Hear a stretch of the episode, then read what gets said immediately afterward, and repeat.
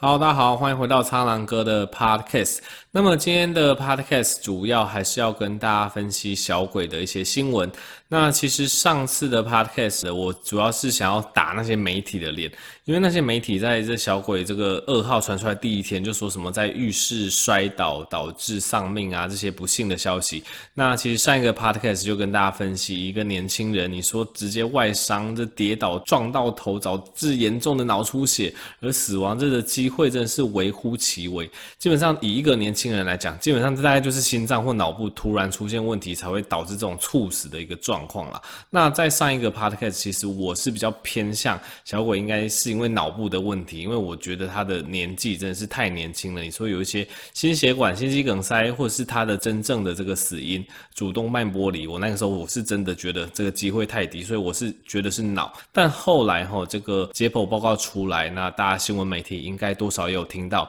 小鬼原来是因为这个主动脉剥离的原因逝世的。所以今天我就跟大家分析一下这个主动脉剥离，它是一个怎么样可怕的急症？那以及为什么小鬼明明三十六岁那么年轻的年纪，会罹患所谓的主动脉剥离呢？好的，首先主动脉剥离到底是什么东西？这个老实说，我单纯用 podcast 用口语跟大家讲，大家一定看不懂。所以我在下面的文字区，我有一个图片连接，大家有空或者是你听完，因为你点出去，你可能会中断，你可以点出去看一下，看一下这个主动脉剥离它的一个示意图到底是一个怎么样的状况哦。那简单来讲，主动脉连接我们心脏的左心室，因此它是一个从左心室直接打出去，我们人体最大的动脉就是所谓的主动脉弓。那主动脉吼，你可以这么想啦，因为它其实它直接承受我们左心室打出去的血液。今天当你的血压异常的高，或者是你有一些结构上的问题，导致你的主动脉的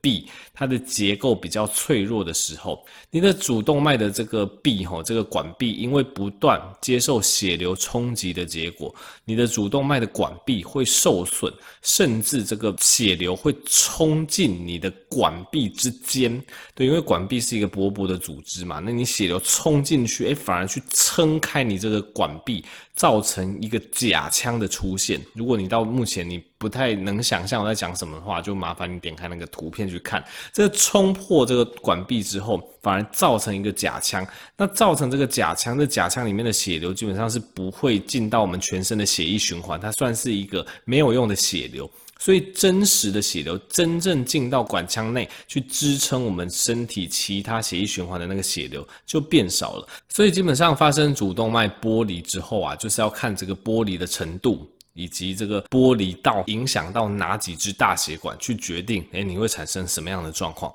我先讲最常见的状况好了。最常见主动脉剥离，教科书上都会跟我们讲啊，就是你会产生非常剧烈的胸痛，而且这个胸痛常常会从前胸痛到后背。所以如果有朝一日你真的是突然发现突然的胸痛，而且是那种尖锐啊，真的很不舒服的痛，而且痛到后背的话，那麻烦你赶快去急诊，你有可能产生典型的主动脉剥离的症状状。那再来，为什么主动脉剥离那么可怕，有可能会造成猝死？因为这个剥离吼，如果它剥离到我们比较大的一些血管，它往上剥离，那剥离到这个通往脑部的血管的话，那这时候你通往脑部的血流就会受到阻碍，你的大脑会瞬间的缺血缺氧，你就会突然失去意识而昏倒。那另外一个可怕的情况就是，这个剥离它去剥离到你的冠状动脉，你的冠状动脉就是失去血流，这时候你的心脏会突然。缺氧也有可能就是突然心律不整，然后你就意识丧失，就昏迷，就死亡。那第三个可能就是这个剥离太严重，这个血液啊直接冲破你的管壁，造成这个向外出血，造成心包膜填塞，也会造成你心脏不跳，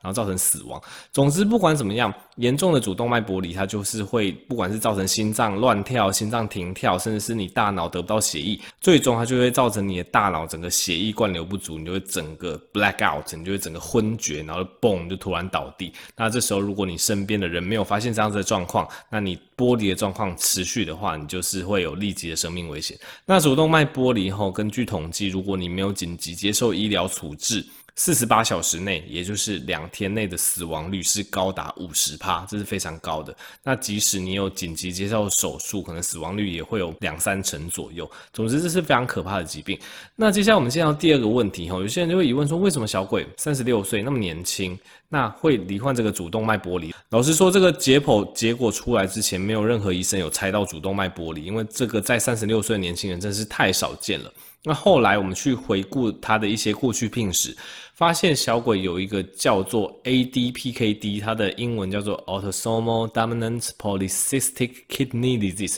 翻成中文就是。呃，显性遗传的多囊性肾病变，小鬼他其实他本身是有这个疾病。那这个疾病是什么样的一个状况？它简单来说就是可能是我们人体的这个弹性纤维出了问题。那他的肾脏在出生到青少年的这段期间，他的两颗肾脏是完好的，但随着他年纪变大，可能超过三十岁到四十岁、五十岁，随着他年纪越来越长，那这个肾脏会开始形成一颗一颗的囊泡。一颗一颗的水泡，那有这个多囊性肾病变的关系，因为肾脏跟我们人体的血压调控是有关系的，所以有这个多囊性肾病变的患者哈，他的血压会比常人来得高，然后再加上因为有多囊性肾病变的患者，他这个血管壁的这个弹性纤维的一些组成也会有点异常，所以会造成第一个，他的血压会比常人高，这是第一个会造成这个主动脉剥离的高风险因子。第二个，它的主动脉弓的构造，因为这个弹性纤维有异常的关系，它的构造上也比一般人还要来的脆弱。